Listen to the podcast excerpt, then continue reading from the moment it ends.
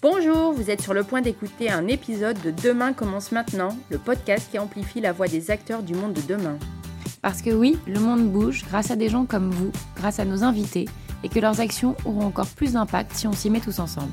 Je suis Isabelle Garcia. Et je suis Marie-Astrid Quentin-Mauroy, et nous sommes ravis de vous accueillir pour ce bavardage avec notre invité. Bonjour à toutes et à tous. Euh, bonjour euh, Anne-Sophie, bonjour Marie-Astrid. Euh, on sent, euh, on sent l'après-midi entre girls. on est déjà bien, bien en forme. on est ravis de vous accueillir à nouveau sur ce podcast, le podcast Demain commence maintenant, le podcast qui met, amplifie la voix des acteurs du monde de demain. Anne-Sophie, merci d'avoir accepté notre invitation. Bah, c'est un plaisir. Vraiment, je suis de l'autre côté, donc ah c'est Tu vas nous raconter tout ça. Alors Anne-Sophie, on va te laisser te présenter. Qui es-tu? Euh, D'où viens-tu? Et depuis quand euh, tu travailles pour Raise? Bah, Avec plaisir. Donc moi, c'est Anne-Sophie. J'ai 35 euh, ans, trois enfants, qui est quand même une partie importante de ma vie, dont deux jumeaux. Et, aujourd'hui, donc, je co-dirige Raise Sherpa qui est dans le groupe Raise et la partie philanthropique. Donc, on accompagne des startups de façon 100% philanthropique pour les aider à grandir. Donc ça, euh, c'est quelque chose de très important dans ma vie, de pouvoir mêler justement la philanthropie et l'entrepreneuriat, parce que c'est des choses que, qui me passionnent depuis toujours. Donc moi, j'ai fait euh, une chaire à l'ESSEC d'entrepreneuriat social. Donc j'avais envie de m'engager euh, dans l'économie sociale et solidaire, comme on dit à l'époque, et de me dire bah, comment on pouvait changer les choses de l'intérieur par l'entreprise. Et puis en fait, de fil en aiguille, alignement avec mes valeurs, je me suis rendu compte que j'avais envie d'accompagner des entrepreneurs, parce qu'en fait, c'était ça que j'allais faire de mieux plutôt que créer moi-même. C'était vraiment d'accompagner des gens qui euh, ont envie de changer les choses et avoir de l'impact. Donc c'est comme ça que je suis arrivée de l'autre côté, côté accompagnement de start-up. Et euh, sinon, euh, à part mon parcours, voilà, je suis passionnée par tout ce qui est, je dirais, dépassement de soi. Donc comment on peut emmener le corps et l'esprit loin, notamment grâce à des exploits sportifs. Donc je suis passionnée notamment de trail. Donc voilà, c'est des choses que, que j'aime beaucoup. Tu t'es inscrit à un prochain trail Ouais, bientôt. Euh, on, va, va, faire ça en novembre entre collègues, parce qu'on reviendra dessus, mais l'équipe, c'est hyper important pour moi. Et donc, c'est un trail de 25 km, puis on fera un 45 et, et un jour un 100, voilà, qui est l'objectif. Ah ouais Bon, entre-temps, tu viendras nous raconter le premier déjà. Avec plaisir. Euh, et donc, euh, depuis quand tu travailles chez Raise alors, Du coup, chez Raise, je suis arrivée il y a 6 ans maintenant, même un peu plus. Et euh, donc pour expliquer Race, parce que c'est un modèle un peu complexe et euh, les gens ne connaissent pas forcément, mais c'est né dans la tête de deux personnes qui sont les fondateurs de Race. Donc Clara Guémard qui a fait euh, ses armes notamment chez GE et Gonzague de Minière qui a fait tout son parcours en private equity et qui se sont dit on a vraiment envie de réconcilier la finance et la philanthropie dans un même modèle. Et donc, né Raise avec cette ambition de se dire on a des fonds d'investissement qui investissent dans des stades de, différents de maturité d'entrepreneurs et qui reversent 50% de ce qu'ils gagnent, donc du carry d'interest dans le jargon, à une fondation, la fondation Sherpa, que moi je co-dirige avec euh, Noé Chersenois, parce qu'on est en binôme homme-femme dans toutes les entités de Race. Donc euh, aujourd'hui, euh, c'est Race, c'est quasiment un milliard sous gestion. Et donc l'idée, bah, c'est de bénéficier de, ce carry d'interest, donc de l'aider plus-value des différents, des différents fonds d'investissement pour financer une fondation, la fondation Sherpa. Et donc, il y a différents fonds d'investissement pour les différents. Euh, Oui, en gros, as, le fonds historique, c'est Raise Investissement qui investit dans, dans des ETI. Euh, donc, euh, typiquement, des Babylou, Nature et Découverte que vous connaissez. qui nous gardent. voilà, forcément. Et on a un fonds de venture qui investit dans des, des startups, donc, dont on est très proche. Un fonds d'impact qui a pour but d'investir dans des PME, et ça, c'est aussi intéressant par rapport à ce podcast en transformation. C'est en fait d'aider des gens qui ont envie d'aller vers des modèles plus durables et du coup de rentrer à leur capital avec bien sûr un retour financier, mais aussi des objectifs d'impact. Donc ça, c'est vraiment, ils ont une calculé, enfin, ils ont une méthodologie pour euh, en fait analyser les boîtes à impact, leur contribution aux objectifs de développement durable, et comme ça pouvoir dire, euh, bah, nous, on investit dans cette start-up qu'on va aider à se transformer et à créer plus d'impact. Et on a un fonds d'immobilier aussi à côté, donc euh, on a pas mal d'activités. Et l'idée, bah, c'est de créer euh, aussi un cercle vertueux entre toutes ces parties prenantes et comment on peut euh, bah, créer de l'intelligence collective pour aller plus loin et réinventer euh, bah, l'économie de demain. Voilà. Et, justement, dans, le cadre de l'intelligence collective et de, de, ces communautés, de ce partage que vous avez réussi à créer au sein de Raise, moi, c'est comme ça que je t'ai connue J'étais à la direction digitale de la SNCF et tu lançais la première saison du programme David et Goliath. Pour tous nos auditeurs, tu veux bien expliquer un petit peu cette idée magique? Avec plaisir. Alors peut-être pour revenir sur la fondation rapidement, donc le parti pris c'était de dire on va être la première fondation qui a un agrément de mécénat spécifique qui dit qu'on a droit d'accompagner des sociétés commerciales. Parce que normalement, les, les fondations et les fonds de dotation accompagnent euh, des associations euh, à but non lucratif, etc. Et euh, aujourd'hui, on avait créé ça en se disant, bah, en fait, c'est dans l'entreprise qu'on va créer de la valeur. Donc, on voulait accompagner des acteurs de demain, des entrepreneurs qui allaient créer de l'emploi, notamment en France. Donc, ça, c'est le premier le point de départ. Et donc, qu'est-ce qu'on fait concrètement? En gros, on a un accélérateur philanthropique. Donc, on a des, des programmes d'accompagnement 100% gratuits pour les entrepreneurs. Donc, on les finance à travers notamment des prêts. 100 000 euros à taux zéro, sans garantie, sans condition. Donc, euh, c'est quand même assez risqué pour nous et donc on soutient ces entrepreneurs. Et de l'accompagnement, donc dans le cadre de l'accompagnement, on va leur chercher des mentors, notamment des membres de COMEX, de grands groupes, mais aussi euh, des gens qui sont euh, des VP dans des belles scale-up françaises, etc. Et à côté, on apporte de la valeur, des workshops, des, clubs entrepreneurs et aussi beaucoup d'introduction business. Donc c'est ce dont tu parlais, David et Goliath, c'est de se dire, bah, en fait, les startups d'aujourd'hui, deviendront des belles ETI si elles trouvent des clients. Leurs clients, c'est majoritairement, pour certaines, des grandes entreprises. Ces grandes entreprises, elles ont besoin de se transformer. Elles peuvent le faire avec des startups. Et donc l'idée, c'était de multiplier les interactions entre startups et grands groupes et d'aider en fait euh, les deux camps à mieux se comprendre, mieux travailler ensemble et du coup aller plus loin, euh, aller plus loin à deux. Donc ça, David et Goliath, c'est une initiative qu'on a lancée maintenant il y a sept ans avec le cabinet Bain et compagnie avec cette idée de faire à la fois une étude et un prix sur les plus belles collaborations entre grands groupes et startups, et en fait d'en tirer des bonnes pratiques qu'on peut diffuser au plus grand nombre, donc dans une vocation 100% philanthropique d'aider hein, l'écosystème startup grand groupe à grandir. Et euh, je me souviens euh, d'une remise de prix euh, et de, moments magiques Exotech Exactement. Euh... Exotech, euh, donc qui est maintenant la première ou deuxième, on ne sait jamais, licorne industrielle française, donc c'est beau d'en avoir quand première, même. Première, euh, qui avait euh, gagné avec Cdiscount, parce que c'était une très belle histoire où Cdiscount mmh. avait su faire confiance à Exotech mmh. sur un PowerPoint ouais. alors qu'il n'avait pas encore euh, de robots pour équiper les entrepôts. Et... peut-être expliquer ce que ouais, c'est. En fait, Exotech, c'est une société qui commercialise, enfin qui fabrique et commercialise euh, des skypods qui sont des, euh, en fait des robots qui peuvent monter euh, à 10 mètres dans les entrepôts et qui accélèrent en fait bah, la cadence de, picking de, des objets pour faire du e-commerce et aussi qui permettent d'augmenter la densité de stockage dans les entrepôts. Et bien sûr, bah, ça aide euh, les personnes sur place euh, sur tous les aspects de pénibilité au travail, etc. Donc voilà, donc ça, c'est des belles histoires parce qu'à la Fondation HRPA, bah, on essaye d'accompagner les, startups euh, quand elles sont déjà lancées, donc elles font quand même 500 000 euros de chiffre d'affaires et, les aider à se développer. Mais on, voilà, on, a, financé Mano Mano, bah, Exotech à travers des prêts. Donc ça, on est, on est très fiers d'avoir euh, bah, 150 startups financées aujourd'hui, 450 accompagnées. On aide tout type d'entrepreneurs, donc euh, ça peut être des entrepreneurs en région, ça peut être des entreprises autofinancées, des licornes, euh, potentielles licornes qui, sont, euh, qui font de belles levées de fonds. Mais voilà, l'idée c'est de, de, représenter en fait l'écosystème français. On a 50% de boîtes à impact, et on reviendra peut-être dessus, euh, dans, notre, dans nos boîtes accompagnées, et euh, on a à peu près 40% de femmes fondatrices, qui est un gros enjeu. Ah oui euh, aujourd'hui dans l'écosystème. Alors que la moyenne, c'est 10% de femmes qui présentent des dossiers. Oui, exactement. Euh, et puis après, c'est, euh, elles sont moins financées. Enfin, deux femmes, deux femmes ensemble sont moins financées que deux hommes. Sachant que le problème de, de, de l'entrepreneuriat au féminin, c'est euh, l'association au départ. C'est-à-dire que les hommes s'associent moins avec des femmes. Donc en fait, si, si les hommes, quand ils décident de créer des boîtes, aller chercher des associés féminines, ça résoudrait pas mal de choses.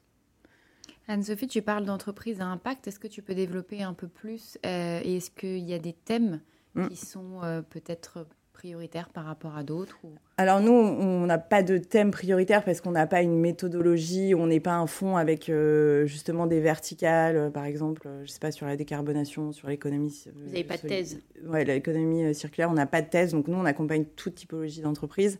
Après, ce qui est très représenté en ce moment dans les entreprises qu'on accompagne, c'est l'économie circulaire. Donc ça peut être sur la seconde main, mais aussi sur euh, tout ce qui est matériaux euh, euh, voilà, recyclés. Enfin, tous ces aspects-là, on en a beaucoup. ensuite, on a des entreprises sur l'inclusion sociale. On a notamment une entreprise Each One que j'aime beaucoup, qui, fait de la, la réinsertion socio-professionnelle de personnes réfugiées pour des grands groupes qui ont des métiers en tension. Donc, et qui les accompagne à intégrer ces personnes réfugiées en entreprise avec tout un parcours de formation jusqu'au CDI. Donc ça, c'est une très belle entreprise qu'on accompagne aujourd'hui. Et puis, on a beaucoup d'acteurs de la transition alimentaire, euh, notamment une, start-up qui s'appelle Omi et compagnie, euh, qui est dans l'agriculture régénérative. Donc, je vous invite à faire vos cours sur Omi Compagnie. C'est euh, une épicerie de produits sains et, durables avec une transparence sur les prix. Donc voilà, il n'y a pas de thème. on suit un peu les mouvances dans le secteur sur la transition écologique, alimentaire, voilà, tous ces sujets d'économie circulaire. Et s'il n'y a pas de thème, qu'est-ce qui hum, justifie que vous travaillez avec euh, une entreprise plutôt une start-up Plutôt, qu'une autre? Oui, ce alors ce qu'on regarde euh, globalement, on regarde plusieurs choses. On regarde euh, bien sûr le potentiel de croissance de l'entreprise parce que nous, ce qu'on offre derrière, c'est vraiment d'aider les entreprises à se structurer sur les points cruciaux. Donc ça peut être la structuration commerciale, marketing, la logistique. Donc si l'entreprise, entre guillemets, est complexe, et euh, a beaucoup de leviers sur lesquels travailler, bah, c'est intéressant pour nous parce qu'on va lui trouver les bons mentors, euh, les bons workshops pour faire grandir euh, ses équipes. On va aussi apporter bah, du financement à ces entreprises qui souvent ne sont pas rentables au moment où on les rencontre. Et bien sûr, on, va, on regarde avant tout les dirigeants, la vision qu'ils peuvent porter dans leur domaine et comment ils veulent transformer leur domaine d'activité. Est-ce que c'est les meilleurs pour le faire? Euh, et, enfin, on va regarder aussi euh, le principe de réciprocité. Quand tu as un accélérateur philanthropique et que tu donnes des choses de façon 100% gratuite, euh, il faut que les personnes en face aient envie d'être accompagnées. Donc c'est une posture aussi, côté entrepreneur, de se dire j'ai besoin de prendre du recul, j'ai besoin d'avoir des gens qui m'aident à le faire. Et, donc je vais aller chercher cette aide dans un réseau comme, comme la Fondation Recherpa.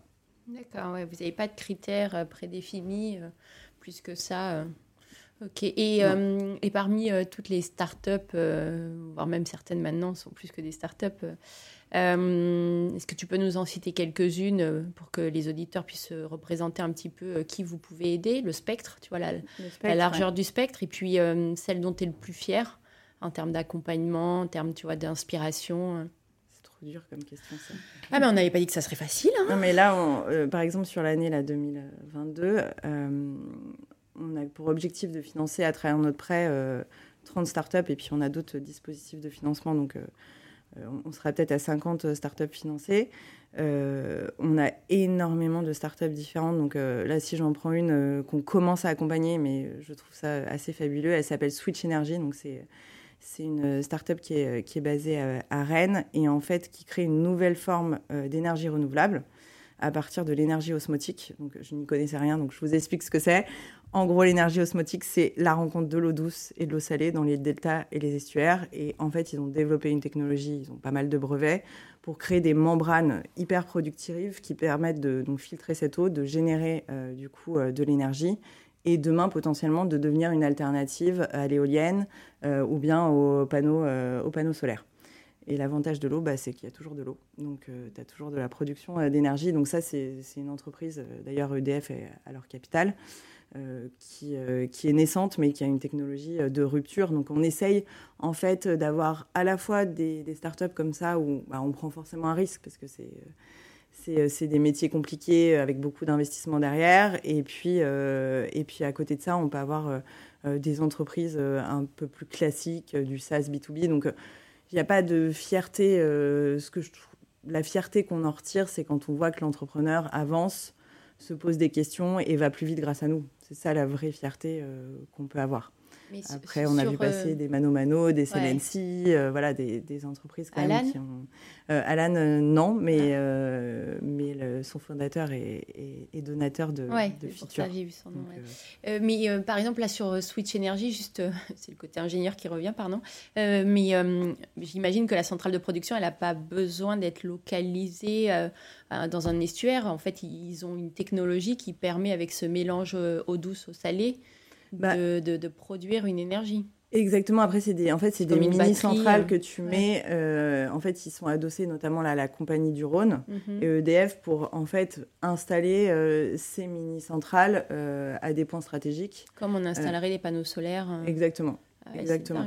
Donc c'est assez fou. après voilà, on a énormément d'entreprises aussi dans, dans l'économie circulaire. On a la consigne Gringo qui te permet en fait, bah, de réduire l'emballage jetable et d'avoir un modèle consigné pour la, la, restauration sur place et à emporter, notamment qui travaille avec des Compas, des Sodexo, mmh. des Burger King. Et donc voilà, c'est des entreprises qui changent aussi le paradigme de la consommation et qui aident à aller plus loin là-dessus. Est-ce qu'il y a une entreprise euh, que vous avez financée chez Raise euh, dont tu aurais aimé avoir l'idée? Euh, C'est hyper dur ça. Mais écoute, c'est hyper dur comme question. J'aurais aimé avoir l'idée. Ouais, c'est difficile. après, Phoenix, c'est une de nos entreprises sur le, le gaspillage. alimentaire, à la fois en, B2B et puis en B2C. Il y a l'application, vous pouvez aller en magasin chercher euh, euh, les potentiels euh, invendus avec des DLC courtes. Ça, je trouve que c'est un très beau projet parce qu'il y a à la fois l'aspect B2B très pratique. En fait, tu, viens servir l'agroalimentaire, le magasin de proximité et réduire sa facture avec déchets. Donc, ça apporte de l'impact, mais aussi un ROI euh, pour un magasin. Et à côté, euh, bah, tu as tout le business model pour le, consommation final, le consommateur final qui est du coup euh, conscient de voilà, ce que c'est ce que le gâchis alimentaire dans le magasin de proximité, etc. Donc ça, c'est... J'adore le fondateur Jean Moreau. Donc c'est une, très belle boîte, je trouve, qu'on a financée. Mais en fait, il y en a plein que j'aurais aimé monter. Mais en fait, je suis très contente d'être de l'autre côté. Donc, ouais. Eh, mais justement, tu vois, ça, ça faisait partie des questions. Après, on va arrêter de te torturer. Hein. Non, on va parler de features, mais, euh, mais euh, pourquoi tu montes pas ta boîte? Euh, C'est une bonne question. En soi, je trouve que au quotidien, parce que voilà, si on dit qu'est-ce qui fait que tu te lèves le matin, je trouve que je suis assez alignée. et c'est mon, cofondateur Noé Charsanva que je cite, entre ce que je pense, ce que je dis et ce que je fais au quotidien. Euh, et, en fait, la posture d'être celui qui a la proximité avec l'entrepreneur, on n'est pas aujourd'hui euh, comme un fonds d'investissement où tu as une relation aussi euh, de, rendre des comptes et de rentabilité. Nous, on est vraiment en soutien. Donc avoir des gens qui peuvent se confier, cette proximité avec l'autre, c'est vraiment quelque chose qui, qui fait sens pour moi. Donc avoir de l'impact sur euh, cette typologie de, personnes qui est euh, les entrepreneurs. Être dans une fondation aussi qui n'a pas d'externalité négative. Enfin, tout ce qui sort de, chez nous, bah, ça fait du bien, in fine, à la société. Donc ça, c'est vraiment mes valeurs euh, fortes. Et, après, la posture d'entrepreneur, elle est, elle est compliquée. Mm. Donc je me suis souvent posé la question, plus parce que je me suis dit, l'entrepreneuriat féminin, c'est tellement important pour moi. Il y a tellement pas assez de femmes dans l'entrepreneuriat que je me disais, bah, finalement, tu as peut-être les clés, mais en fait, il faut savoir euh, au fond euh, pourquoi tu fais les choses. Donc euh, mm. là, j'ai pas encore ce déclic-là. J'aime voir des projets complètement différents, m'inspirer, rencontrer des gens qui n'ont rien à voir. Je trouve que c'est tellement passionnant que. Ouais, et puis tu vois, tu le dis pas, mais peut-être que certains te l'ont déjà dit. égoïstement, effectivement, tu, tu, as souvi cet alignement, tu te réalises, mais euh, moi, je trouve que l'accompagnement que tu fournis aux entrepreneurs rompt la solitude du dirigeant. Mm. Et euh, surtout, euh, je pense que à ce degré de maturité de l'entrepreneuriat, ils ne mm. s'en rendent même pas compte. Ah bah, c'est sûr. Et il n'y a rien de plus dur pour un dirigeant, au fait, que ce ils ont sentiment de, solitude. Gens, de gens avec qui parler, finalement, de, mm. des vraies questions. On parle beaucoup avec d'entrepreneurs en ce moment du sens. Pourquoi ils ont fait ça et où est-ce qu'ils veulent emmener leur entreprise et comment tu n'es pas dépossédé de ton projet Parce que mm. ça, c'est une grande question aussi. Tu, vois. tu peux avoir un objectif de base euh, qui impacte ou pas, hein, d'ailleurs, mais de se dire, bah, en fait, est-ce que je suis aligné avec euh, le pourquoi, le pur pose de initialement, euh, pourquoi est-ce que j'ai créé tout ça Donc, moi, je, trouve ça assez passionnant d'être, de voir tous ces acteurs du changement. Et bah, vous, je pense que c'est aussi la même chose en entreprise et de pouvoir contribuer à, plein de projets à ma manière. quoi. Mm. On sent en tout cas à, t'entendre euh, que vraiment euh, l'humain est euh, au cœur de vos préoccupations. Ouais. Et pour faire le lien avec la question suivante, vous avez lancé il y a peu Feature. Est-ce que mm. tu peux nous parler de ce nouveau projet? Ah bah, Avec plaisir, parce qu'on est trop fiers. je rebondis sur l'humain, parce que on n'a pas parlé tout à l'heure, mais je pense que l'équipe, c'est mon driver principal. Et, et, tu le ressens d'ailleurs dans les startups qui, mm. qui arrivent à embarquer euh, tout le monde à avoir une vraie culture d'entreprise, bah, ça change les choses aussi sur le business. Et nous, on a une équipe, voilà, je salue toute mon équipe, on est sept plus de stagiaires, donc on est neuf, qui est passionnée aussi, et on regarde tous dans la même direction, et c'est comme ça qu'on innove, parce qu'on est toujours à se challenger et à prendre le meilleur de chacun pour aller plus loin. Et donc, pour parler de Feature. Donc, Feature, qu'est-ce que c'est? C'est le premier fonds qui investit dans les startups de la tech 100% philanthropique. Ce qui veut dire qu'on va investir en equity, au capital de start-up. On va mettre des tickets de 100 à 150 000 euros. Et euh, on va reverser 100% des plus-values qu'on fera, donc du return, mise initiale comprise, à des structures non-profit. Donc l'objectif, c'était vraiment utiliser les mécanismes du capital risque pour servir le bien commun. Et donc je dirais que c'est un peu dans la mouvance de ce qui se fait aujourd'hui, de se dire comment l'entreprise peut être euh, un acteur du changement au service du bien commun. Donc nous, c'était vraiment ça qu'on avait envie de faire, aller encore plus loin dans l'innovation philanthropique, parce que quand euh, Raise a été créé par Clara Guémard et Gonzague de Minière, c'était réconcilier finance et philanthropie. C'était pionnier. Et on s'était pionnier. Et on a été copié, donc ça c'est super. C'est-à-dire qu'il y a d'autres fonds d'investissement qui se sont dit, bah oui, KPI. Euh, je sais pas, mais on, va donner, on va peut-être donner une partie de notre carré d'intérêt pour euh, des œuvres caritatives, pour l'environnement. Enfin, tous ces sujets-là. Et nous, on s'est dit, en fait, euh, on est parti d'un constat simple. Hein. On s'est dit, on a prêté à Mano Mano, Exotech, 100 000 euros. Ils nous ont rendu 100 000 euros. Qu'est-ce qui se serait passé si on avait mis 100 000 euros dans ces startups? Je vous laisse faire le calcul. Et on s'est dit, bah, les startups, c'est une classe d'actifs qui ne cesse de croître. Donc, euh, il y a beaucoup d'argent qui est injecté. Pourquoi est-ce que cet argent qui est généré ne serait pas mieux redistribué, ou en tout cas avoir un partage de la valeur différent de ce qui est fait aujourd'hui?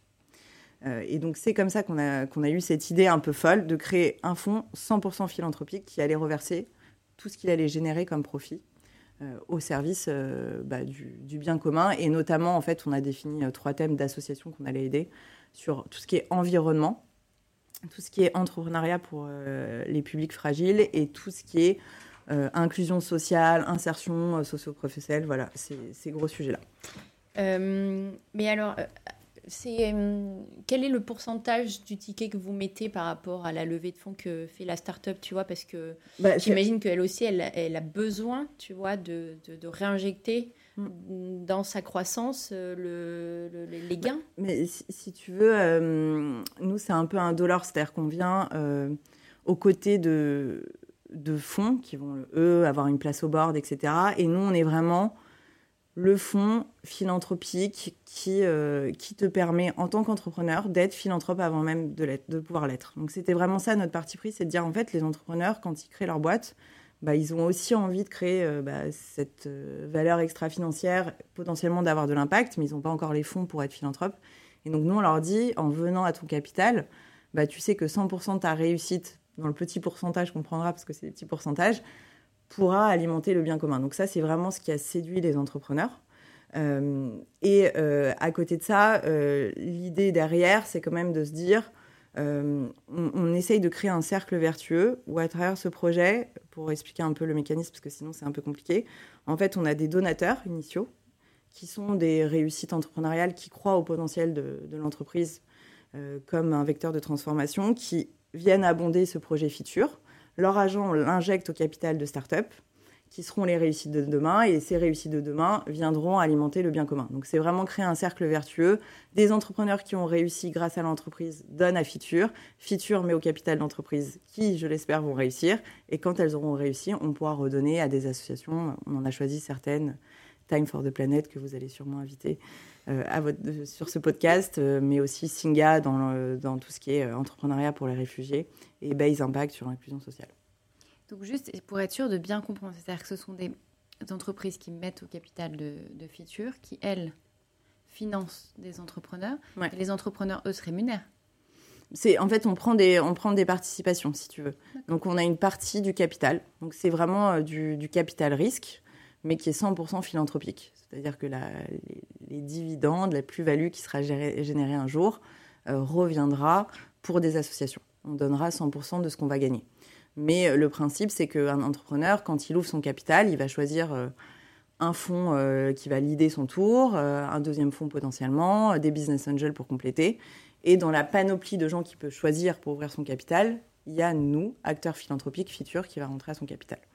Et nous, ce qu'on lui apporte, bah, c'est bien sûr bah, de l'argent, 100 à 150 000 euros, la possibilité d'être philanthrope euh, grâce à sa performance et surtout on va l'accompagner à travers y a bah, tout, tout ce qu'on fait d'accompagnement habituel euh, de notre fondation et de pouvoir être à ses côtés dans sa croissance. Ça, c'est vraiment euh, très important. Et pour juste rebondir sur ta question initiale, en fait, c'est des entrepreneurs qui ont réussi, donc c'est des personnes physiques qui donnent, comme toi, tu pourrais donner à une association, au lieu de donner à une association, tu donnes à Feature qui réinjecte cet argent au capital de start-up. Et en fait, l'euro que tu as donné initialement, bah, nous, on espère que ça te viendra X euros à la sortie. Donc c'est des gens qui ont envie de, tu vois, un peu comme euh, les spéculateurs, se dire, bah mon don, il peut être multiplié mm. grâce au mécanisme du capital. Il y a du giving back, mais en plus il y a encore du gaming. Voilà, exactement. Et... Donc il faut des gens un peu fous pour euh, pour euh, pour aller avec nous, mais mais aujourd'hui c'est un peut-être un petit projet, mais ah, pas tant que ça finalement. Oui, bah là on a financé déjà 8 startups et on a pour ambition d'en financer 50 grâce à, à ce dispositif, mais c'est surtout que pour nous c'est hyper important que l'entreprise innove dans les façons de, de, partager la valeur. Alors, on a eu de la chance parce qu'il y a Yvan euh, Chouinard, le fondateur de mm. Patagonia, qui, mm. pile le même jour, a décidé de donner les parts de son entreprise à la planète et que la planète soit actionnaire euh, number one de Patagonia. Donc, c'est exactement ça. C'est se poser la question de on est dans un modèle capitaliste, comment on fait en sorte qu'il soit euh, plus vertueux et d'utiliser les mécanismes qui fonctionnent pour, euh, pour le bien commun. Oui, lui, il le faisait déjà depuis euh, quasiment la création de sa boîte. Hein, son livre bah, il est aligné avec hein. ses valeurs de base, c'est ce qu'on disait tout à l'heure, c'est comment tu, tu, restes fidèle à ce que tu es euh, tout au long de ta vie professionnelle. Mais on va revenir sur le partage de la valeur. moi, je voulais juste que tu, tu, tu, nous dises un petit peu... c'est on te sent convaincu, donc donc il y a déjà la, la, réponse dans la question, mais euh, tu crois vraiment qu'aujourd'hui, on peut concilier comme ça euh, un impact social, une économie euh, sociale et, en même temps le monde capitalistique dans lequel on vit? Tu... Alors oui, il y a un exemple Patagonia en étant, mais mm. on le cite beaucoup aujourd'hui et ça devient limite un étendard et c'est pas l'arbre qui cache la forêt mm. vide, tu vois. Enfin, est-ce que vraiment, vraiment, c'est une tendance de fond ou est-ce que tu en as un et tout le monde le cite comme exemple pour se cacher derrière? Mmh. oui, je vois très bien ta question. Après, bon, moi, je, pense que vous êtes pareil, sinon vous ne m'auriez pas invité. Mais moi, je pense vraiment que c'est l'entreprise qui peut changer les choses. Alors, bien sûr, tu as toutes les parties prenantes. Le consommateur veut quelque chose, l'entreprise se transforme. Mais in fine, la transformation, l'innovation, la RD, même si elle est dans des labos, au final, elle finit dans, des entreprises. Donc, c'est l'entreprise qui va, in fine, driver la façon dont on va transformer notre économie. Donc, c'est il faut changer l'entreprise. Mais changer l'entreprise, ça veut dire plein de choses. Euh, par exemple, Raise, on est entreprise à mission, mais on a énormément d'entreprises à mission euh, euh, en France. Je crois que Danone Aigle, enfin. ça, c'est des statuts, ça, c'est des choses que tu peux ajouter. Tu vois, quand tu parles, il y a le capitalisme, ses dérives, et puis après, dans la façon dont, tu vas rédiger tes statuts en tant qu'entreprise à mission, en tant que Bicorp, bah, tu apportes une réponse. La façon dont tu vas partager la valeur en interne, voilà, dans les startups, on parle de BSPCE, comment tu partages la valeur que tu crées aussi, qui est actionnaire de ton entreprise, euh, comment les salariés sont incentivés, les parties prenantes, bah, ça c'est une réponse. Avec qui tu choisis de travailler, ça c'en est une autre. Et donc en fait, il y a plein de solutions pour aller vers un, capitalisme plus responsable. Mais euh, oui, après moi je sais pas, moi je, suis assez terre à terre, donc je me vois pas vivre dans un monde communiste parce que je, je vois pas à quoi il ressemblerait. Donc, euh, j'ai pas imaginé, tu vois, une autre vie possible. Euh, mais je me dis que le capitalisme. Il y avoir une alternative entre les deux. Il y a des choses qui marchent et il y a des dérives aussi. Et, et en fait, euh, in fine, nous, en tant que consommateurs, bah oui, on se pose la question. On se dit, est-ce que je vais prendre ce truc qui a été produit en Chine alors que j'aurais pu acheter la même chose produit à côté, quoi. Donc, on voit bien les dérives sur la désindustrialisation, etc. Mais si on se reconcentre sur les fondamentaux, bah, tu mm. peux ramener de la valeur et du partage de la valeur. Et encore une fois, sur la finance, la finance, c'est une économie en tant que telle. Donc en fait, si on, laisse, si on dit juste les entreprises vont transformer, puis la finance à côté, tout est lié. Aujourd'hui, les fonds d'investissement, ils ont des actionnaires. Qu'est-ce qu'ils demandent les actionnaires? Les actionnaires, euh, c'est notamment des institutionnels, mais c'est des grands groupes du CAC 40. Les actionnaires, ils demandent des comptes sur ce que font les fonds comment ils, monitorent euh, la création de valeur, l'ESG dans leur participation. Donc tout le monde est en chemin. Enfin, moi, je pense qu'il y a une transformation actuelle qui est naissante. Enfin, sur certains aspects, reporting, etc., ça fait quelques années. Mais on a envie de réinventer des modèles. Et puis, euh, voilà, les nouvelles générations, la recherche de sens dans l'entreprise, c'est le, facteur number one avec la qualité de vie au travail et l'équilibre vie pro, vie perso. Donc en fait, si tu n'apportes pas du sens dans ce que tu fais au quotidien, voilà. Mhm. Donc je, je, pense que tu m'as reconvaincu, hein, j'étais convaincue, mais. Mais ouais, j'y crois. Enfin, en tout cas, il faut essayer. Tu vois, bah, il y a toujours des détracteurs surtout. mais c'est souvent ceux qui font rien. Mais voilà, un modèle ça marche si, si tu essayes et tu hein. Et euh, nous, on dit souvent, on aura réussi Fiture. Alors, je ne l'ai pas dit, mais on, a lancé là en septembre, mais on avait commencé nos premiers investissements dans, dans une boîte qui s'appelle Mocaker, dans tout ce qui est gestion de la santé mentale en entreprise, en quasiment en avril-mai dernier. Euh, nous, si on fait déjà x2, donc si on arrive à générer euh, de la performance, on sera super content. Si on fait plus, tant mieux. Et surtout, si on est copié, pas sur le modèle intégralement, parce que je pense pas que d'autres gens donneront 100% de ce qui, revient euh, en termes de return, mais une partie, bah, on aura déjà réussi le pari. C'est-à-dire qu'on aura prouvé qu'on peut utiliser tout ça pour, pour faire de la philanthropie. Et, et j'en ai pas parlé, mais on s'est aussi, on s'est aussi penché là-dessus parce que euh, on a lu pas mal de choses sur les associations, le financement. Mhm. Et en France, entre 2021 et 2022, enfin entre 2020 et 2021, pardon, il y a eu moins 30% de dons aux associations. Mhm. Donc tu as quand même un modèle aussi de l'autre côté, un modèle associatif, parce qu'on a, mm. souvent on, oppose le lucratif au non lucratif, et, mais tu as un modèle associatif qui est aussi un peu en, berne sur la façon de se financer, et donc euh, qui aussi innove de son mm. côté. Donc en fait, il faut réconcilier les deux. Et créer des passerelles, je pense que c'est sain en fait, pour que les deux euh, euh, s'alimentent et, et, aillent plus loin ensemble. Quoi. Et tu saurais dire pourquoi moins 30% les, les, moins 30%, alors c'était. Les raisons, ils disaient déjà pendant, en 2020, il y a beaucoup de gens qui ont, qui ont donné au moment du Covid et donc après un peu moins mm. donné. Et après, enfin, il y a tous les sujets de pouvoir d'achat qui rentrent en, en ligne. Ouais, il y a aussi, il y a aussi un manque d'événements. Ouais, etc. ouais, bah après la collecte est plus difficile. Euh, se faire entendre aussi quand tu es une association, euh, c'est plus compliqué. Euh, voilà, Il y a un tel éventail maintenant aussi de propositions. Et, et, ça m'emmène à te demander, mais c'est un peu. Il y a eu des scandales quand même dans les systèmes associatifs. Mm. Comment vous, vous arrivez à être transparent et en fait à, à, conserver cette confiance En mm. fait, tout modèle de donation est basé sur la confiance? Exactement. Bah, nous, en fait, on, a, pour pouvoir administrer les dons, on, va créer, enfin, on a créé un, nouveau fonds de dotation qui s'appelle Raise Don, qui, lui, a droit, droit de donner à des, associations euh, d'utilité publique. Et euh, il aura un conseil d'administration avec des gens de l'écosystème, euh, notamment associatif, pour être sûr que on fait les bons choix. Après, pour l'instant, on s'est dit qu'on se concentrait sur des associations qui étaient quand même à taille humaine pour pouvoir euh, vraiment avoir un lien avec ces associations et de se dire euh, des associations qui avaient des modèles très innovants.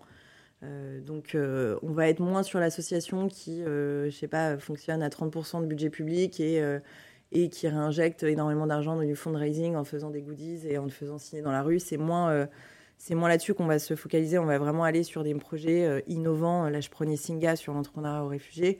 Bah, eux, ils ont l'association, elle est gérée de façon hyper innovante. Euh, ils font l'entrepreneuriat pour les réfugiés, donc il y a vraiment un ROI derrière. C'est pas juste euh, je donne un euro qui euh, va nourrir quelqu'un et puis après on verra. Donc, donc voilà, c'est, j'ai pas la réponse de comment tu arrives. Tu, tu, tu, ne vas pas dans des, dans des dérives. Après, c'est souvent des grosses associations ou du moins des associations qui manquent de transparence. Nous, on, demandera énormément de transparence et on travaillera main dans la main dans ces associations et on les financera sur plusieurs années aussi. Ce sera pas one shot je te donne un peu et voilà.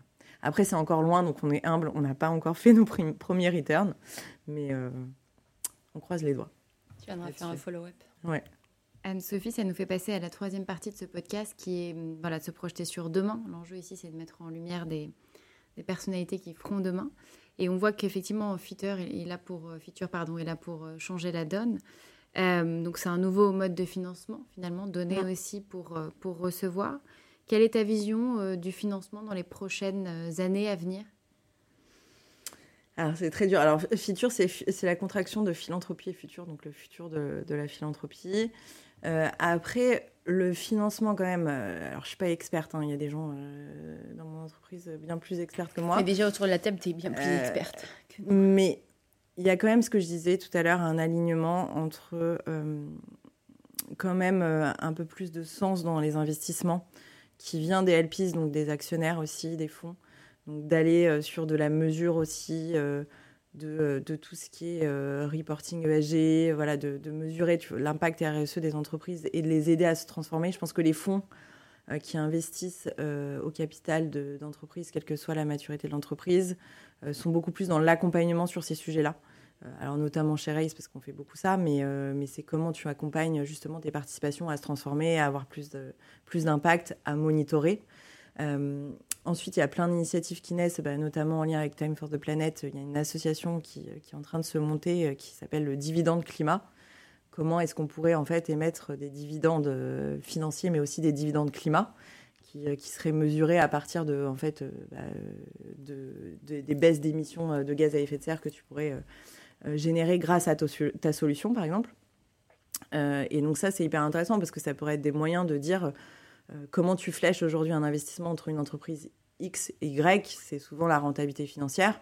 Et ben, on pourrait avoir d'autres paramètres qui rentrent en ligne de compte parce qu'une envie d'afficher qu'on a du coup X dividendes climat qui sont remontés dans tel fonds, à tel institutionnel. Voilà, la solution, moi je l'ai pas. Encore une fois, ce que je dis, c'est que moi j'aime l'entrepreneuriat, donc j'adore les initiatives euh, qui naissent. Et euh, quand on me dit, voilà, j'ai une idée folle, et puis j'ai réussi à réunir autour de la table telle et telle personne, et puis on va lancer euh, le dividende climat, on va lancer autre chose. Enfin, ça, ça, fait chance, ça fait sens pour moi. et puis après, le financement, bon là, la conjoncture est un peu compliquée. Donc c'est aussi, je ne sais pas ce qui va se passer dans les prochaines années. Enfin, j'espère que le financement de l'impact sera toujours en croissance parce que là, c'est quand même quelque chose ces dernières années qui s'est beaucoup développé.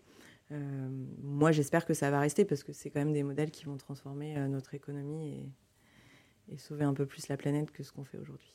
Oui, à t'entendre, en fait, les, les, personnes qui investissent, au-delà de chercher un ROI, bien évidemment, aujourd'hui, on, a le sentiment qu'il y a une envie de bah, peut-être déjà de transmettre via des conseils, via mm. du mentoring, et puis aussi euh, voilà, de, de, chercher du sens mm. et de défendre une cause. c'est intéressant. Et Grace est vraiment là pour les mettre en lumière. Sans ça aussi, vous êtes très novateur. Ouais, bah, après, quand tu regardes les, la, majorité des fonds aujourd'hui, ils ont des chartes d'exclusion. Il y a des secteurs dans lesquels ils mettent, ils investissent plus. Euh, après, nous, on dit souvent chez Raise, et on en parlait tout à l'heure, tu peux pas financer que les bons élèves. Si tu finances que la boîte qui est de toute manière green par nature, euh, tu vas pas changer euh, les autres. Donc en fait, il faut aussi essayer d'accompagner les gens qui ont envie de se transformer et injecter aussi de l'argent pour aller dans cette transformation. Et quand tu décarbones une industrie qui est compliquée, euh, bah en fait, à la fin, in fine, l'impact, il est beaucoup plus fort que si tu inventais un petit modèle euh, un peu militant à côté qui va sûrement faire que du bien à la planète, mais euh, à une échelle moindre. Donc, c'est aussi ça. Je pense qu'il faut quand même être assez. alors, chez nous, on parle beaucoup de bienveillance, mais c'est assez ouvert et pas de dire il y a les bons, les mauvais, les, les méchants, les gentils. en fait, on peut tous regarder dans une direction et à son échelle contribuer à un changement. Mais en tout cas, voilà, moi, ce que j'accepte pas, c'est les gens qui ferment les yeux et qui veulent pas se transformer. Le reste, ceux qui tentent, bah, en fait, bravo, quoi, je veux dire. C'est déjà ça. Et est-ce qu'il y a assez d'entreprises à impact à financer? Ça devient euh, de plus en plus le cas. Après, c'est toujours le problème d'un écosystème, si tu veux, c'est qu'un écosystème il naît si dès le départ à la création, il y a euh, de, de l'aide. Donc, il faut qu'il y ait du financement public, il faut qu'il y ait des réseaux qui t'accompagnent sur ces sujets-là parce qu'une entreprise d'impact n'est pas gérée pareil qu'une entreprise euh, lucrative euh, normale. Euh, c'est beaucoup d'entreprises qui sont dans des sujets hardware. Donc on sait que le financement du hardware, c'est plus compliqué. tu vois, là, il y a eu un fonds monté par, par l'État et, aussi bah, il y a la BPI dedans sur justement comment on finance ces entreprises industrielles. Donc elles ne seront mmh. peut-être pas tout à impact, mais il y en a beaucoup qui en auront. Donc c'est aussi ça, c'est qu'il faut créer un écosystème pour que ces startups à impact naissent. L'écosystème, il est récent. les, les, fonds impact, euh, euh, nous, on a été assez pionniers, mais euh, je dirais qu'il y a... tu as, quelques dinosaures, mais c'est depuis 2-3 ans qu'on en voit émerger beaucoup. Donc, donc oui, je pense qu'il y, y, en a. Et encore une fois, moi, ma réponse, c'est il y a plein de boîtes qui ne sont pas impact, qui peuvent se transformer et devenir des boîtes impact. Et ça, on en voit tous les jours. Donc je pense que le potentiel, il est plus là-dessus parce qu'en fait, si tous les capitaux qui doivent aller dans l'impact vont que sur les mêmes boîtes impact, bah, ça va réduire un peu ce que tu disais, euh, le nombre d'entreprises. Euh, voilà. Après, à mon humble échelle, donc on a accompagné 450 boîtes, financé 150. au départ, on était peut-être à 30% d'impact et là, on est à 60% year to year, tu vois. Donc, donc ça veut dire quand même qu'il y, y a une naissance d'entreprises qui sont sur ces, ces typologies et qui sont regardées pas comme des militants de l'économie sociale et solidaire. Ils sont enfin considérés comme des entrepreneurs qui peuvent créer des boîtes rentables mais à fort impact social et environnemental. Donc il y a un changement de paradigme, mais aussi dans, dans la façon dont on considère ces entrepreneurs sociaux. Ouais, c'est pas les mêmes. Euh, c'est pas la même vision qu'on avait des entrepreneurs sociaux. Euh, moi, quand j'ai fait euh, ma, ma, chaire à l'ESSEC, je n'ose même pas calculer le nombre d'années là. Il y a 10 ans, je crois. Voilà. C'était ce siècle-ci. voilà. Est-ce qu'il y a un rapport avec l'âge aussi les, dans les entreprises à impact? Est-ce que c'est la nouvelle génération ou est-ce que vous avez peut-être une, une autre mm. génération qui commence à se poser des questions et à, vouloir euh, changer? Moi, j'ai. Alors, honnêtement, c'est dur d'avoir un avis empirique sur la question. Mm. Mais je pense pas. Je pense que tu as des entrepreneurs sociaux emblématiques. Tu en as euh, depuis très longtemps. Tu as Ashoka qui accompagne des entrepreneurs sociaux euh, et qui le font très bien. Et à chaque fois que tu regardes leur promotion, en fait, c'est aussi des gens qui ont 50 ans et qui ont eu un réveil, un wake-up call. Donc je trouve qu'il n'y a pas d'âge pour avoir ce, tu vois, ce wake-up call. Après, oui, qu'il avait avant, mais qui n'avait pas trouvé exactement. le momentum. Après, je dirais plutôt que la jeunesse aime travailler dans ces entreprises et cherche à travailler dans ces entreprises. À les créer aussi, forcément, tu vois. Mais euh, je trouve que c'est surtout, euh, nous, on voit les startups à impact chez nous, euh, elles ont peut-être moins de mal à recruter, ou du moins, c'est des équipes qui sont, qui sont soudées autour d'une vision. donc, c'est peut-être plus facile de fédérer des équipes et de regarder dans le même sens que. Oui, j'allais te dire, est-ce qu'à un moment, tu vois, ça pourrait être aussi une preuve de la pertinence et de la réussite de feature, mais est-ce qu'à un moment, euh, typiquement, euh, un, dirigeant qui, créerait, qui euh, utiliserait les dividendes climat, mm. est-ce qu'il aurait un pouvoir d'attractivité, de talent euh, supérieure à une entreprise qui se poserait aucune question là-dessus. Bah, oh, c'est ce qu'ils disent, tu vois, dans bah, l'association la, Dividende Climat qui est en train de se, monter. Euh, c'est de se dire, bah, demain, oui, euh, j'attire plus parce que je mesure mon impact, en fait. Pour émettre un dividende climat, il faut avoir calculé ton, ton ACV, ton analyse de cycle de vie, et voir quand tu lances un produit, en fait, qu'est-ce que, qu'est-ce que ça produit mm. comme émission, ou, ou, justement, quelle est le, la baisse des émissions grâce à ton produit. Euh, et bah, ça, demain, euh, forcément, bah, ça parle. quoi. C'est le problème du greenwashing, parce qu'aujourd'hui, tu dis euh, tu vois des, je sais pas, des campagnes d'Adidas mm. qui te parlent de la Stan Smith Green et après tu rigoles quand tu lis entre les lignes et, en même temps il y a des gens qui font du vrai impact donc mm. tu vois comment tu, comment tu es audible? C'est un peu le sujet aussi des boîtes à impact, c'est que parfois elles te disent en fait tout le monde fait tout et n'importe quoi et c'est vrai dans tout. Enfin vous avez, vous avez parlé je crois dans un des podcasts du métaverse. Euh, les NFT, etc. Bah, oui, il y a des dérives, on en parle, mais il y a aussi des super beaux projets qui font sens, qui veulent euh, justement avoir un partage de la valeur plus équitable. Donc en fait, un financement participatif. Euh, voilà, il faut creuser. Je pense qu'il faut être assez ouvert pour te dire j'ai de l'esprit critique, je regarde vraiment ce qui se passe dans la boîte et en fait, qu'est-ce qui fait sens? Et encore une fois, tu as des super boîtes avec des super dirigeants, avec une super vision qui sont du B2B SaaS pas forcément d'impact, mais pas forcément d'externalité négative non plus. Et, euh, et c'est super aussi, quoi. Donc c'est. Mais c'est un peu le, tu vois, je, en t'écoutant, je me disais, euh, on a quand même un, un petit risque. Enfin, peut-être je me trompe, hein, de, de, de, encore une fois, de catégoriser, voire caricaturer, en se disant. Euh, d'un côté, tu as les, les, les, entreprises qui naissent aujourd'hui Impact by Design. Donc, elles construisent leur modèle en ayant un impact. Et donc, c'est super. Quand tu démarres from scratch, c'est un petit peu plus facile. Et puis, tu as à côté des entreprises qui existent depuis 5 ans, 10 ans, 20 ans, mm. voire plus, et qui, elles, euh, bah, pour se transformer, euh, c'est compliqué, et qui deviennent un peu des vieux dinosaures, euh, pas du tout mm. dans l'air du temps. Et même si elles ont envie de se transformer et tout ça, alors je dis pas, hein, celles qui font du greenwashing, elles sont déjà hors jeu pour moi, mais entre euh, celles qui font du greenwashing et se transforment pas vraiment et celles qui voudraient, mais qui, euh, du coup, il faut qu'elles redessinent un modèle entièrement, tu vois. Euh, est-ce qu'on risque pas de se retrouver un peu dans la caricature de, comme un peu, tu vois, la Startup Nation, c'était super, super fashion d'aller bosser dedans, et puis en fait, bah, c'est super, mais ça reste des entreprises qui ont leur travers, leur turpitude, comme les grands groupes, quoi.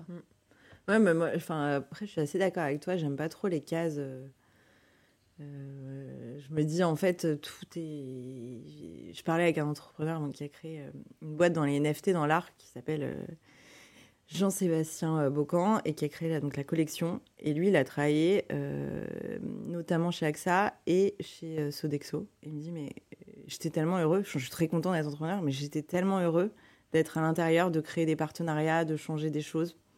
Et euh, je me suis éclatée, quoi. Et donc, en fait, c'est ça aussi qu'il faut entendre, c'est que il n'y a pas, comme tu dis, je vais travailler dans une start-up et puis euh, ça, c'est bien. Et, euh, et, le grand groupe, finalement, la flemme, quoi. globalement, si tu prends les, jeunes générations, en fait, tu peux, tu peux quand même avoir un entre-deux. Et sur le potentiel de transformation des, grands groupes, c'est juste que c'est long, mais euh, nous, on travaille beaucoup avec des grands groupes et on voit quand même que sur les sujets d'impact, par exemple décarbonation des activités dans l'industrie, enfin, ils ont quand même pris le sujet à bras le mmh. corps et ils sont en train de faire des choses. Bien sûr. Et l'impact, là, pour le coup, il est énorme. Et l'impact, il est énorme. juste un levier de ce genre de grand Exactement. Mais euh, ça veut dire que bah, tes usines, si tu veux les transformer et donc euh, innover, faire l'ingénierie et tout dans tes usines, bah, il faut que tu aies des solutions. Par exemple, on a une startup qui s'appelle Sample qui fait ça de, de, jumeaux numériques pour euh, tu vois, récupérer euh, voilà, la partie 3D euh, de tes, usines et te dire de là, tu sors de la data, tu peux anticiper des travaux, des changements, etc. Mais il faut être accompagné. Donc, on en revient au rôle des startups, je pense, pour accélérer ce potentiel de transformation. Après, tous les grands groupes l'ont pas compris. Quand c'est la crise, il y en a qui coupent l'innovation. Après, je pense que c'est fondamental de, de, continuer à aller sur ces sujets-là d'innovation. Euh, notamment dans l'impact, parce que les grands groupes, euh, ils vont devoir changer leur façon de travailler. En tout cas, on peut dire que les startups sont moteurs et donnent l'exemple. Donc ça encourage aussi peut-être les gros, qui, pour qui c'est plus long et plus lent et peut-être aussi plus coûteux mm. de, Oui, et inversement, euh, tu as énormément de startups qui en sont là, qui, comme Exotech ou d'autres, qui font de l'impact, qui ont réussi parce qu'il il y a eu un grand groupe qui a, qui a cru en elles et qui les a aidés à se développer et qui leur a pas demandé de contrat d'exclusivité, euh, qui a pu en fait euh, leur ouvrir des portes, euh, itérer avec elles, co-construire un produit, et puis après leur dire bah vous pouvez vendre à nos concurrents, allez-y. Mm. ça, ça, ça, existe beaucoup aussi quoi. Mm. il faut voir le, tu vois, l'autre côté. Il y a des, des, histoires moins jolies, mais il y a aussi ces histoires-là. Donc c'est les deux, c'est quand même une entraide. Enfin, quand on s'appuiera plus, c'est ce qui est fait aux États-Unis. Mm. Les gens sont beaucoup plus connectés. on, a, on, a, on a eu plus de mal à faire parler ces deux écosystèmes. Alors Anne-Sophie, si tu le veux bien, on va parler un peu plus de toi. Dans cette dernière partie du podcast, on est sur des questions plus intimes. Euh, qu'est-ce qui te motive tous les matins pour euh, aller au boulot? Quel est ton driver? Ça c'est, euh, ça, c'est un peu ce que j'ai dit tout à l'heure. Donc, déjà, la première réponse qui me vient à l'esprit, c'est, et j'espère qu'ils écouteront, c'est mon équipe. il ne tient qu'à toi. Ouais, et c'est sûr qu'ils vont écouter. Et euh, je saurais qu'ils n'ont pas écouté s'ils n'entendent pas ça. Non, mais je pense que, euh, je pense que vous l'avez compris. Moi, ce que j'aime, c'est le partage.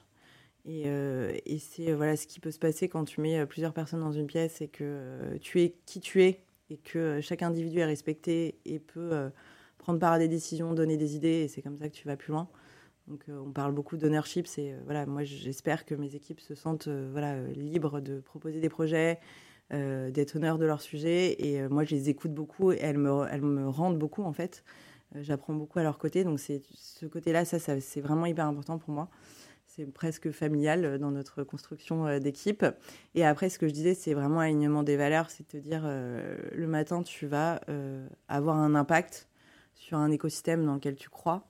et, et, tu sais que ça va être passionnant de rencontrer des gens qui ont vraiment envie de changer les choses et qui te donnent la niaque. Et, et en fait, c'est le contraire d'un truc anxiogène, quoi. C'est euh, ça vraiment, ça fait du bien au quotidien. Donc ça, ça me fait me lever le matin. Et euh, on me disait tout à l'heure ce que dit tout le temps Noé Gerson, mon collègue. Et euh, binôme, c'est voilà, cet alignement entre en fait ce que tu penses, ce que tu dis et ce que tu fais. Donc pouvoir vraiment aller au bout des choses. En fait, mmh. la... avoir le droit de prendre des initiatives. Et ça, c'est la liberté dans mon, dans mon boulot aussi. Avec mon équipe, ça c'est hyper valorisé, je trouve, et valorisant. Mm. de, pouvoir te dire, euh, bah, en fait, on va pas me freiner quand je vais dire quelque chose et on va m'écouter. Peut-être que j'aurai tort et je comprendrai pourquoi, mais au moins, je vais pouvoir proposer de faire des choses. Bon, et on note que Euh, tu nous as peut-être euh, partagé un de tes tips de ton podcast, euh, faire des clins d'œil à des personnes, ça permet d'avoir des auditeurs. Ouais, D'ailleurs, tu veux, exactement. tu veux nous en parler quelques secondes de, de ton podcast? Euh, bah oui, avec Tu plaisir. parleras d'une note dans le tien. hein. Ah bah évidemment. Échange de bons procédés. Ça, c'est une, c'est une bonne idée. Oui, on a monté un podcast donc, qui s'appelle euh, C'est quoi la réussite qui est disponible sur toutes les plateformes. Grande question. Avec cette idée, en fait, de questionner euh, la notion de réussite. Euh, et notamment la notion de réussite entrepreneuriale. Et en gros, pour la faire courte, c'est un podcast où on parle des entrepreneurs. euh, pourquoi ils ont eu ce déclic entrepreneurial, pourquoi c'est un, un enjeu majeur d'avoir créé ce qu'ils ont créé, et puis surtout euh, parler de culture d'entreprise, de comment euh, ils la transmettent, ils la diffusent, euh, de comment ils en sont arrivés là, qui les a inspirés, et de comprendre en fait la réussite pour eux c'est quoi. Et, comment justement tu, tu es aligné avec le pourquoi tu as créé ton entreprise. voilà, mais c'est il y a plein d'épisodes, on en est au neuvième bientôt, donc n'hésitez pas à écouter. Avec plaisir. Est-ce que Anne-Sophie, tu peux nous citer un, un échec qui t'a fait grandir? Un échec qui m'a fait grandir? Ouh là là là là. euh, Ah, là, ça se voit que c'est pas préparé. hein. Ah non, non, c'est pas du tout préparé. euh, Alors là, je, je sèche. Attends. Ah, ça bloque tout le monde, hein, cette question. Un échec. On invite des gens qui n'ont pas eu d'échec. Non, mais euh, c'est c'est, euh, c'est difficile. C'est difficile de, de te dire euh, c'est quoi ton, ouais, ton, ton échec. Je sais pas vraiment. euh, Ou une difficulté que tu aurais surmontée qui t'a fait. euh, qui- Ouais, fait après, je trouve appris. que ce qui est là où tu apprends beaucoup, enfin, et ce que j'essaye de dire à mon équipe, c'est. euh, je trouve que parfois, moi, j'ai mis beaucoup de sentiments dans ce que je fais, donc je peux être vraiment à fleur de peau et essayer d'arriver à, à faire passer euh, ses idées sans être trop dans l'émotion, tu vois, et donc que l'autre te juge moins. Ça, c'est vraiment très important. Enfin, je sais que dans ma vie pro, parfois, j'ai été comme ça. euh, À faire Euh, preuve ouais. d'assertivité. Exactement, tu vois, et à être trop touché par les choses et à pas prendre assez de recul. Et du coup, ça, c'est euh, ça, j'ai essayé d'apprendre de me dire, bah, parfois, tu dois avoir une poker face avec certaines personnes, tu peux pas te montrer exactement comme tu es. Et c'est et c'est comment, et on en discutait avec toi, Isabelle, c'est euh, comment tu arrives aussi à, à te dire, mon objectif, in fine, c'est ça, mais il faut que j'arrive à communiquer d'une façon qui me permettra d'arriver à cet objectif et pas, pas trop frontalement, pas en prenant les choses trop à cœur. euh, voilà, et, et ça, c'est important. Parfois, du recul savoir, sur les euh, choses. Enfin, j'ai pas d'échec en particulier, tu vois. Euh, mais si peut-être un échec, c'est que j'ai quand même tenté des choses autour de l'entrepreneuriat. Et euh, je suis jamais vraiment allée au bout, mais je n'avais pas encore fait, euh, tu vois, la, la psychanalyse de euh, mon fail entrepreneurial. Euh, peut-être pas assez euh, confiance en moi et mes capacités, tu vois, peut-être trop de remise en question euh, quand ça me tient trop à cœur, tu vois. C'est encore ce truc de détachement un peu. J'ai Tu du mal à avoir. Tu reviendras peut-être nous, nous en parler. Ouais.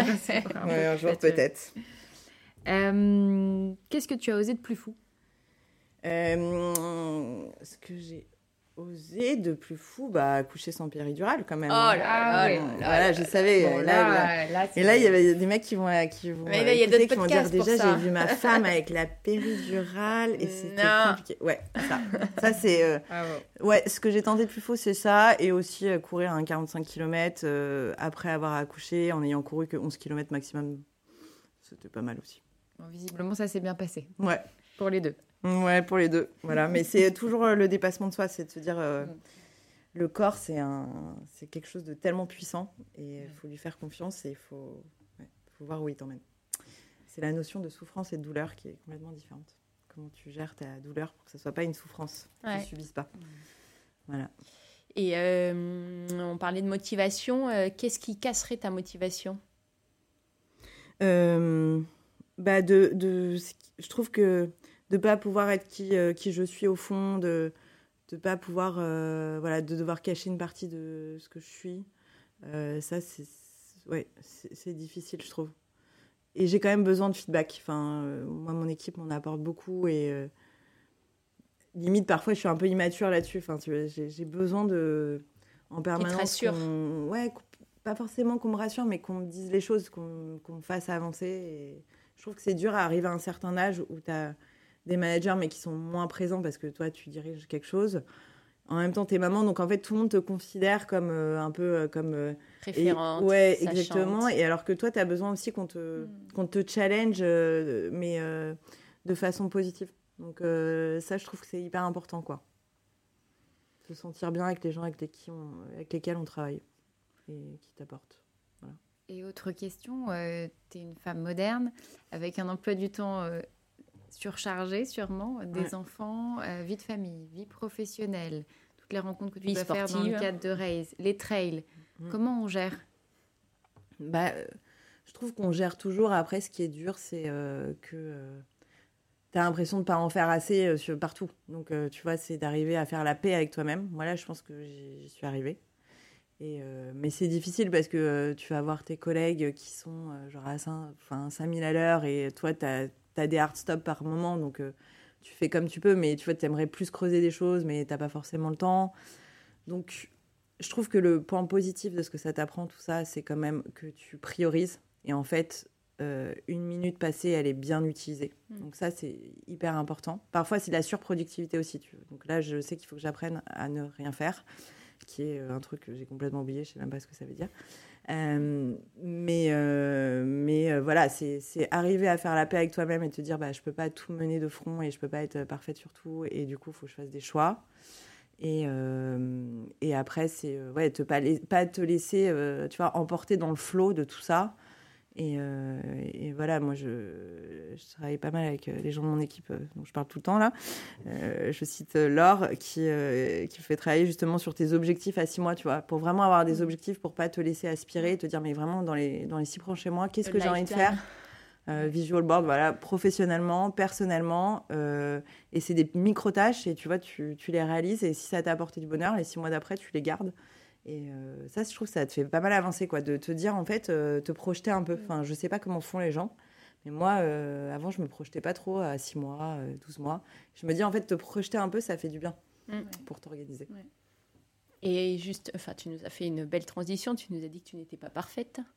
et donc, justement, tu restes comme non, mais comme nous, tu vois, on, on, a des choses sur lesquelles on sent bien que le monde change, qu'il faut qu'on change pour que le monde change. Euh, pour autant, il euh, y a des sujets sur lesquels on a du mal à renoncer parce que euh, confort de vie, parce que voilà. Et donc, est-ce qu'il y a quelque chose sur lequel tu n'arrives pas à renoncer et tu te dis pourtant il faudrait que je renonce? Ça, peut être la cigarette. pareil, c'est enfin les voyages, c'est le premier truc. Mais bon, j'ai eu la chance, malheureusement, de visiter beaucoup de pays avant de, me rendre compte que c'était pas super de faire euh, tous ces voyages en avion. Donc, euh, heureusement, les trois enfants, ça te limite un peu dans tes voyages. Mais euh, ouais, ça, c'est le, truc où j'ai du mal à me dire oui, il va falloir limiter cette partie-là. Et voilà. Et alors, on t'offre la chance de te rattraper. Quelle est ta contribution? Bon, j'ai mon vélo électrique évidemment, mais mais non, mais sinon, euh, j'avais pas forcément. En fait, j'avais toujours vide dans tout ce que je consommais et je me dis, en fait, euh, j'essaye de beaucoup moins consommer euh, et de faire de la conso responsable, donc au maximum, seconde main, voilà, tous ces sujets. Et surtout de moins consommer parce que ça t'enlève une charge mentale. Tu mmh. T'enlèves là tous tes reminders de moins 30% la semaine prochaine sur tel site. En fait, t'as rien besoin d'acheter. Donc, en fait, c'est bénéfique pour tout le monde mm. d'arrêter euh, un peu de consommer euh, beaucoup trop. Mm. On arrive euh, à la fin de ce podcast et la tradition veut que l'on te pose une question de qui aimerais-tu voir parmi tes connaissances invité oh. dans notre podcast pour parler de, son, de ses actions pour le monde de demain? Mm. C'est hyper dur parce que je me disais, là, moi j'ai quand même parlé, vous pouvez inviter à peu près toutes les startups ah bah écoute, ça nous remplirait l'agenda de 2023, mais bon. desquels euh, j'ai parlé. Après, si tu, si tu enlèves le... On va dire si tu enlèves le côté startup, parce que euh, c'est un peu ce que vous disiez tout à l'heure, c'est euh, quand tu crées un, un, projet impact par nature, c'est quand même entre guillemets plus simple de, de, faire entendre ta voix, même si tu as des moyens limités, etc., et que tu as d'autres enjeux. Peut-être côté grands groupes ou des gens qui ont transformé des choses. Euh, nous, on a notre conseil d'administration, Sandrine Conseiller, euh, qui a fait ses armes en marketing, et, mais qui a notamment travaillé chez Lacoste et Aigle, et qui a vraiment ce côté dirigeante qui porte des valeurs d'innovation, d'impact. Euh, Aigle, c'est devenu entreprise à mission. Il y a énormément de choses qui ont été faites sur ces, ces sujets, ces sujets d'impact. Et je trouve que c'est sympa aussi d'avoir des gens qui sont spécialistes un peu dans leur domaine. Donc, elle, ça va être toute la partie retail, mode responsable. Mais voilà, et en plus, bah, moi, vous avez compris, c'est l'humain. Et je me rappelle de la rencontre avec Sandrine et j'ai trouvé que c'était euh, vraiment quelqu'un qui, euh, portait une vision et qui en même temps euh, gérait les choses d'une façon assez extraordinaire. Donc je suis sûre que vous entendrez bien avec elle. Ouais, ouais. Écoute, merci. Qui donne envie en tout cas. À bon entendeur, nous allons. Mm. Après, si vous voulez des startups, j'en ai, hein, j'en ai beaucoup. Ah, le petit réveil qui nous rappelle que l'heure on, a, trop parlé. De l'heure passée ensemble qui est passée extrêmement vite. On n'a pas vu passer.